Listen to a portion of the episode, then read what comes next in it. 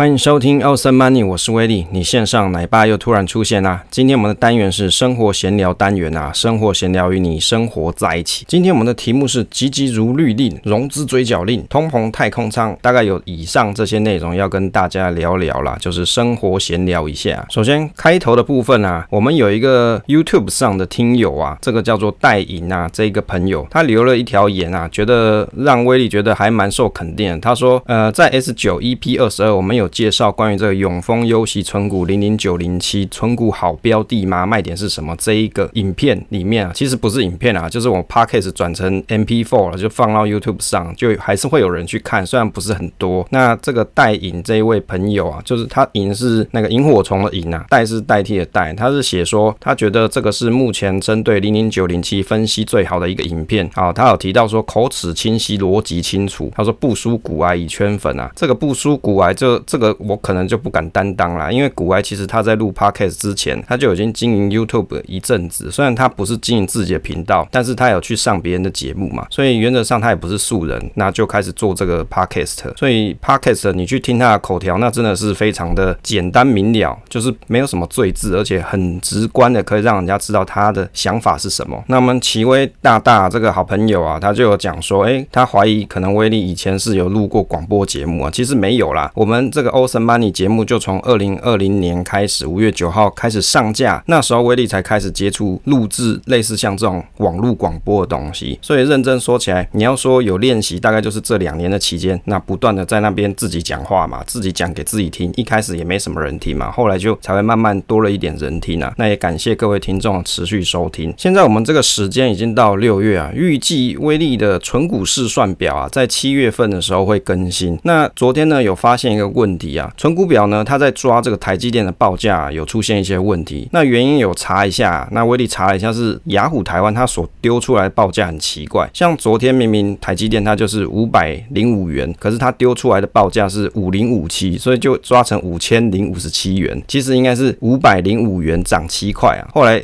我就把这个功能啊，这个问题把它修好，等于是可以利用方式去 cover 台湾雅虎它丢出报价的问题。那如果你有在使用威力的存股试算表的朋友啊，那七月的时候记得到我们 FB 上可以去下载最新的档案，那你就可以持续继续使用。那我们是三个月更新一次，为什么三个月？原因就是因为常常会有一些东西要更新，那有的朋友他一直都没有来更新，那就会发现说怎么好像有些功能是有问题的，所以呢，我们就定了一个三个月哦，跟大家约定的时间，你就可以来做更新，那你就可以得到持续可以使用的存股表功能，那可能还会有一些新功能加进去。当然，威力会加的东西都是威力可能会用的东西，所以才会加进去，因为也不是为了特定的人去做这个东西，也是为了自己去做的，所以原则上会放的东西就是威力会使用的东西才会去设计。接着。来跟大家讨论这个物价上涨啊，这个通膨太空舱啊。最近威力看到一则新闻，是关于一个太空舱，这个到底是什么太空舱？是不是很有意思啊？在台湾难不成真的有太空舱存在吗？诶，的确是有的。在台北啊，有一个旅馆业者，他因为疫情的关系啊，把日租的胶囊旅馆改成月租出售，每个月是六千元，再加上其他的雅房啊，他设计的有上下铺啦。结果呢，这个非常热卖啊，就是近乎满租。业者他只有留。有比如说几个商务的床位供观光客使用，其实现在台湾你还要隔离嘛，就入境你还要隔离。说实在，观光客也不是那么的多啦，可能国内境内的观光客会有，但是国外的可能就比较没这么多。但是你看这个业者，其实他头脑动得很快，因为疫情的关系，本来旅馆业者你要么就是做成防疫旅馆嘛，不然你就是得要去转换你的思考方向来去创造一些业绩，所以他们就改成了这种太空舱的方式。那威利有看一下这三立新闻网所提供的这个。照片啊，设计的说实在是蛮时尚的，就看起来真的很像你去住了一个太空站的感觉。它就一个一个舱嘛，那就是一个太空舱的概念。打开来呢，里面就会有一个床位，但是原则上空间也不是太大了。但是就有很多台北人，他可能觉得台北的租金很贵嘛，像这个东西一个月六千块，有个地方可以睡觉，还双人房，其实住起来好像也还蛮不错的。通常应该都是像是学生啊、实习生啊，或者是有一些朋友他可能收入。没这么高，那他就会觉得住在这里，他可以存一些钱起来。那因为在台北，说实在的，你帮房东缴房租，他也是拿去缴贷款嘛，或者是他根本就不缺钱，那你钱缴给他，你还是要缴这么多。那要怎么样可以省钱呢？那你就必须要去住一些比较小的这种房型。那有些人他可能会去住一些，比如说像是鸟笼型的这种比较旧的一些公寓大楼啊。可是像这种太空舱，它做的非常的新颖，那设备也还不错，那当然就可以吸引到不少租客啊。它其中里面就还包含像水电、第四台、厨房冷气啊、冰箱、公共餐厅啊，像沐浴乳、咖啡这些都有。诶，说实在，算是一个蛮不错的一个包套服务啦。那看了也是蛮有意思。但是从这个新闻里面，你就会思考到说，是不是台湾的物价、房价、租金啊，是不是越涨越高，才会有人他宁愿牺牲自己的生活空间来换取可以存更多钱呢？就有网友就讲说，台北市租五十年只需要三百六十万，这样就不用买房啊。当然前提就是你要可以忍受说你一直都住在一个像一个双人房 size 大小的这种太空舱里面啊，那它其实就是一个雅房的概念，就是你的生活品质就会 fix 在这里。那威利呢，最近听到一句话，觉得很不错啊，这句话叫做“生命要升维啊，生活要降维啊”。这个意思就是讲说，如果呢你可以赚六万块钱，但是你只活，比如说我只用两万块钱来生活，那你的生活的余裕就很多，你的生命就可以得到升维啊。其实这个意思就是讲说，有时候我们其实物质的条件并不需要这么多多的时候，你并不需要活得这么辛苦，那你就可以活得更精彩。那这句话呢是杨世光说的啦。那最近看他 YouTube 频道啊，就觉得这句话其实也还蛮有感的。现在物价上涨的时代啊，我相信有很多朋友你可能就会苦恼说，哎，奇怪，怎么出去买个便当这么贵，随便买买都一百一、一百二哦，就是觉得非常难过啦。不过如果可以的话，能够在家里煮是一个不错的事情。当然，也有一些单身的朋友可能会觉得说，那我买了这些食材啊，可能我煮一次我也吃不完，那食材又不新鲜了，那不如说我还要花这个工，我宁愿去外面自助餐买东西吃啊。其实还有另外一些做法，例如说，你可以跟你的同事啊、朋友啊一起去，比如说买食材回来煮，那你也可以帮大家煮，那跟大家收便当钱啊。就像我们的听友小路啊，他就有类似像这种方式去做省钱，等于是跟大家一起 share 这个食材的费用。其实这也是一个蛮不错的方法。根据这个台湾的主计处去统计啊，CPI 的七大类指数当中，像五月是以食物类年涨七点四 percent，这个变动是最大，主要是因为蛋类跟肉类受到像饲养成本的提高影响。为什么饲养成本会提高呢？因为他们所吃的这些饲料啊，有很多是从国外进口的，但是有些因为比如说战争的因素啊，或者是其他原物料上涨的因素，那你要取得这个饲料的成本也会变高，运价也变高嘛，所以食材的成本也提升起来。像蛋类的价格就上涨二十七点九八 percent，等于是创了四十一个月来新高。那肉类的价格也上涨了七点八八 percent，就是八十七个月来的新高啊。那蔬菜的部分呢，可能还会受到天候不佳这些影响，也上涨了二十二 percent。那外食费等于上涨了五点八 percent，是一百六十三个月来的新高。所以在薪水不变的情况底下，大家就会觉得说啊，这个食物的通膨啊，好像很让人家难过。就民以食为天，你就会觉得高额的支出啊，花在这些食物的上面就会越来越多那种感受。不过台湾的央行这一次在六月份只有升息的半码，其实我觉得央行也是有它的考量存在，怕说一下升息太多可能会打压到，例如说像是房市啊，或是有贷款的一些朋友，没有办法说马上的很快速的提升。针对这个部分啊，其实也有一些学者、经济学家学者，他也有建议中央银行，哎，是不是你应该要好好的 tracking 一下我们的物价的部分，该升息就要升息，不要学美国人拖得越久，可能这个问题越大。其实这个也是没错，只是对于说央行来说啊，升息跟不升息啊，其实首先手背都是肉啦，其实也不是这么容易可以做出这个决断。但是呢，还是要透过这些数据分析，好好去思考一下这个升息的幅度大概要多少。就威力的角度来看呢、威力不客观的观察，可能在我们今年年底之前呢、也许还会再升息个半码或是一码，也许呢可以让国内的物价可以抑制一下。不过对于一般老百姓来说，你可能就会感受得到说，诶，为什么我的房贷的支出也增加，那我买东西也变贵，好像一直都追不上，薪水都追不上这个物价上涨的程度。那威力有看到了一则新闻，是在讨论好事多有七种美食可以去填满你的冰箱啊，有哪七种呢？第一个是熟虾，第二个叫做培根裹扇贝，就是培根跟山贝这食物。第三个呢是牛筒骨，第四个呢是野牛汉堡，第五个是甜筒冰淇淋，第六个是鸡肉法基塔，就是那种鸡肉卷，第七个是有机豆腐。可是呢，威力观察一下，这个应该是美国的好事多他们会出现的一些些食材吧。在台湾比较常看到的，比如说是那种比较大的虾子，去尾的这种虾子啊，或者是猪肉啊、牛肉这些，倒是还不错啦。那威力自己的省钱方式啊，我会去好事多，例如说我买一次买比较多一点的牛肉，其实它牛肉就是一个 package 啊，可能就是五小包这样合在一起。可是每一小包呢，我又可以把它分解，比如说每一小包我又可以拆成午餐的分量，或者是六餐的分量。而且像猪肉的部分，其实它有油脂的部分啊，也有瘦瘦肉的部分。油脂的部分呢，就可以拿来当像是猪油食用嘛。那瘦肉部分就可以当做主食。那你如果以一包拆成六餐来看的话，总共有五小包就可以使用三十餐左右。没有使用到的部分就要把它放在冰库里面。那要吃的时候就把它解冻一下。其实这样也是蛮省钱，也是有健康啦。比起你可能直接去全年来买啊，可能会便宜一些。为什么？像全年啊，你去买一小块猪排那种大小，可能就是手掌大的那种大小，可能就要一百多块钱了。那你你如果在好事多，你买那一整个 package 啊，大概有五小包吧，大概六七百块左右。那其实也不算很贵，因为可以吃很多餐嘛。那像是全年的那种一小块啊，大概威力可以吃三餐左右，就切成三等份啊，所以你就可以比较起来它的程度上的差异。这也是一个省钱的办法，就分享给大家，就是尽量让你的食材的成本可以降低一点。那方法不外乎就是你可能一次采买的数量要比较多，那要怎么样是 keep 你的食材的新鲜程度？那你就可以去选择一些比较可以冷冻的一些蔬菜啊，像是花椰菜啊，或者其他的种类的蔬菜。那猪肉的部分或者是鸡肉的部分，你可以在好事多去买，那一次买比较多，那你就可以用冰冻起来分装好冰冻起来的方式，这样你要去使用的时候啊，就会也会格外的方便啊，而且呢，整体起来你算起来可能每单位每餐啊，你所需要的食材费用啊，就可以降低一些。当然，有些朋友他会想说，那我要去传统市场直接去买那种温体猪肉，你可能在市场里面买啊就很便宜。问题是，如果大家是上班族嘛，你很难在比如说中午的时段冲去猪肉摊去买猪肉吧。所以我觉得，对于一般上班族来说，你可能花个假日的时间去好市多逛逛，一次买一些东西起来，那冰起来，那你就可以用比较便宜的成本啊，去吃到一些不错的食材内容。接着呢，来看一下盘势的观察，在六月十七号的时候，威力有在 FB 发表了一篇文章啊，就是这个礼拜的盘势观察。那在录播时间，那就是对照成是上个礼拜。那这篇文章的题目是“行到水穷处，坐看转折起”啊，我信你个鬼呀、那为什么是这个标题呢？是因为我看了一篇新闻，是老谢他有提到说，蹲低的股价就有抵抗力啊。啊，大家是觉得呢？会现在台股的情况跟美股的情况，你觉得是蹲低的股价就有抵抗力吗？那我觉得这是我看到一个很有趣的标题啊。这个就跟你股票跌多就有竞争力有异曲同工之妙，就觉得说啊，我股价跌到不能再跌的时候啊，这时候就代表说它真实的价值浮现。这个就好像说。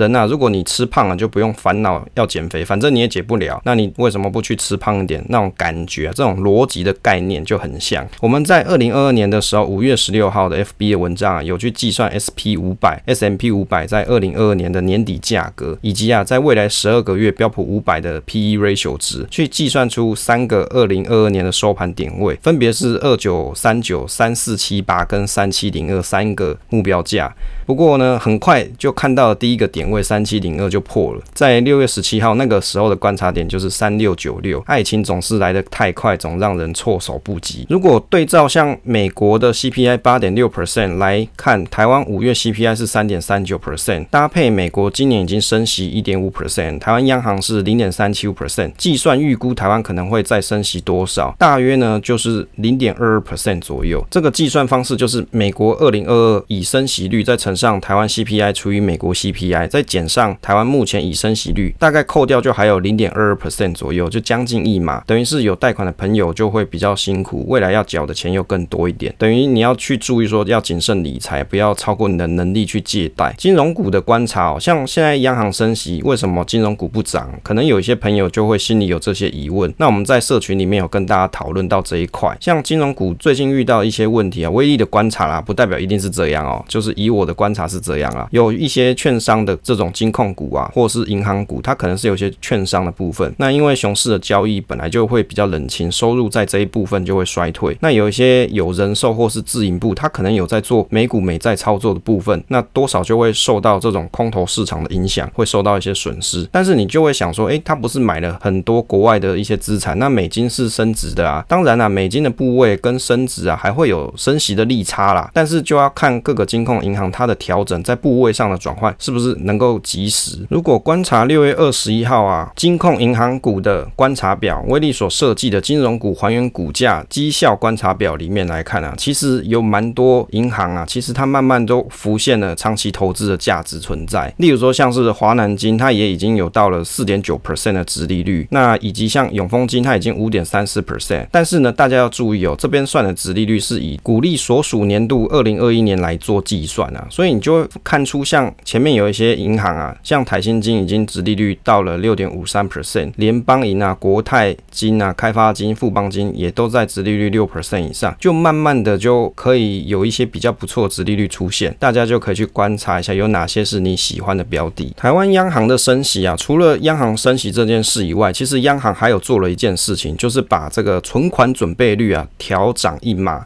这个意思是指说，代表银行存放在央行的现金啊要变得比较多一些，大约会收回一千两百亿元的市场资金啊，而且这个存准率它不会影响到银行的存放款利率，但是会缩减银行的流动性，影响授信啊以及投资商业本票公司在这些市场的意愿。那为什么没事央行要去调这个存款准备率呢？银行呢它是靠放款赚钱嘛，那生财的放款金啊缩减一定会影响到一些获利。当然这个一千两百亿啊还是没有非常多啦。如果你去对照整整体放贷金额三十四兆比率来看啊，只有零点三 percent 左右，比较像是央行的货币紧缩的宣示意味比较浓厚一点啊。那就是等于是央行跟社会大众讲说，哎，我们也要开始收紧市场的资金了哦，跟大家有 warning message 啊，告知大家哦要注意的哦。如果你很喜欢炒房的啊，或者是你很喜欢开一些杠杆操作的朋友啊，就要注意了，不要到最后你可能会负担不起那些贷款的金额。其实，在升息循环底下操作，威力的看法法是说，现在是升息的趋势，可能会到明年上半年都还进行，就看通膨打得多快了。如果你去看目前六月二十一号这个时间点，有一些原物料的部分啊，它可能慢慢的会有一些转折的出现，那也许通膨就会慢慢的改善。但是因为市场的因素太多，就很像帮小朋友换衣服，就很难去控制，可能你很难控制小朋友翻身啊，帮他换衣服，你可能还被他踢一脚，就像威力一样啊。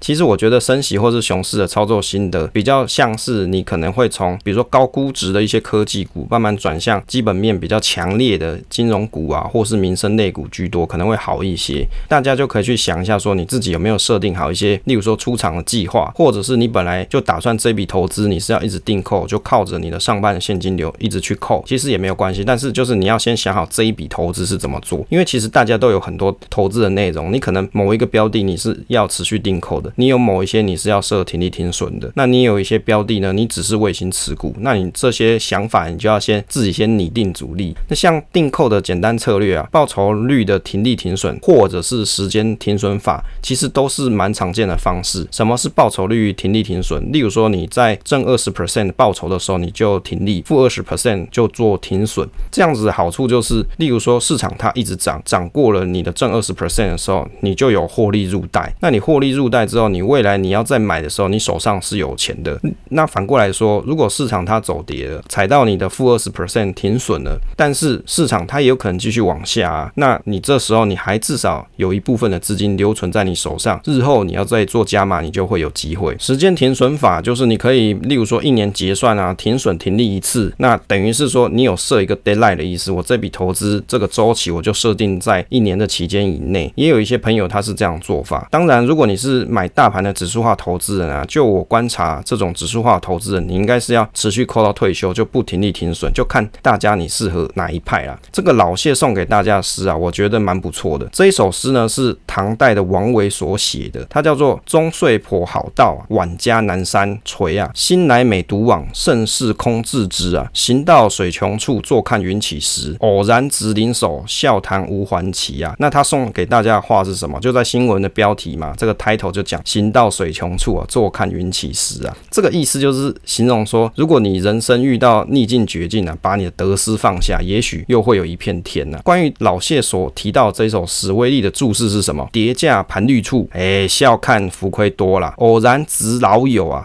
取暖赔钱单啊，这个偶然值老友是什么意思？就偶然你遇到了一个好老朋友，可能在街上遇到，可能在公司遇到，哦，或是在网络上遇到，大家来贴贴赔钱的对账单哦，取暖一下啦。因为没办法，价跌到盘率处啊，你只能笑看你的浮亏好多啊。我看最近大家盘率顾眼啊，纷纷就贴了一些对账单取暖。其实这也是人间处处献温情之时啊，大家不要灰心，其实市场一直都在，这个短期输赢啊，兵家常事，只有有恒心的人才可以获利。鼓励大家可以周末去走走啊，看个南美馆的僵尸之类的，其实这也蛮不错的。最后来跟大家分享啊，一则新闻啊，是关于啊融资追缴令齐发，这个题目我是叫做急急如律令啊，融资追缴令啊，什么叫做急急如律令啊？跟大家分享一下，这句话是道教念咒的时候常用语啊，一般被放在咒语的句末，字面上的意思就是说急急的，是指说哦要赶快啊，如律令是指说你要按法规行事，急急如律令全句的意思就是催促咒语尽快显灵呐。那这个咒语是怎么来的？其实它也不是道教原创，它甚至是跟其他的宗教也没有什么的关系。据传说啊，是在古代的时候有一个叫律令啊这个名字的人呐，这个人的特点就是他跑得很快，死后之后啊就会有一个神话是说太上老君急急如律令啊，意思不是叫太上老君来听你的命令，而是听到指令的人应该要像律令一样这样啊，赶快飞奔过来啊，意思就讲说这个反应的速度要很快啊。那为什么要讲到这一句话？就是讲说融资追缴令就很像急急如律令嘛。你遇到了融资追缴的时候啊，是不是就剉咧等？假设你有开融资的朋友啊，你就要很小心说，现在的融资维持率可能不是这么高，那你就有面对到要融资断头的可能。小名词啊，这个融资追缴意思就指说，有些投资人他会跟券商借钱买股啊，但是因为股票跌多了，等于说说它的市价变少，等于价值就变少，那变成投资人你必须要去补保证金，不然你就要等着被券商强制卖股，就是偿还你的借贷。一般来说，这个融资维持率啊，要看各个券商或者是银行它的规定啊，大部分是设在一百三十趴左右。那威力观察了一下，在 C-money 它上面啊，这资料有关于融资融券的维持率的计算。六月二十一号的资料啊，整体大盘的维持率目前是一百四十七 percent 左右啊，所以你就会去想说啊，这是整体的嘛，那就代表说有些类股它可能是低于这个维持率的。那有些人呢，他可能就面临到必须要再补钱进去的情况，或者他就被迫要让券商或者是借贷方把他的股票给卖出掉，是不是就觉得有点难过呢？所以如果在做这笔投资之前啊，一定要先想清楚一些 worst case 的情况底下，例如说你真的很不幸低于你的维持率的时候，你有什么东西可以拿来垫你的维持率上去？哦，这就是一件你在做融资的这件事情的时候，一定要先想好的事情。如果以台股零零五零做代表啊，从年初到现在也已经跌了二十 percent 左右，所以如果有些资金控管没做好调度的朋友，可能就会面临到融资断头啊。对一般散户来说啊，或是你现在在股市里面部位没有很多的朋友来说，那你如果要做投资的时候，其实融资维持率也是一个蛮好的观察点。当这个融资维持率啊已经很低的时候，或是融资的水位比较低的时候，时候也许这个时候市场上的筹码是比较干净一些，那你就有机会去寻找你比较喜欢而且你认为有价值的股票标的来去做购买。所以有时候大家就会去等说，哦，是不是融资有杀完一波，再来好好的挑选一番啊？不过就威力的看法来说，因为现在升息循环的进程都还在进行当中，后面会不会有更低价的情况出现啊？你也有可能有出现嘛？所以也许你要留好你的投资的。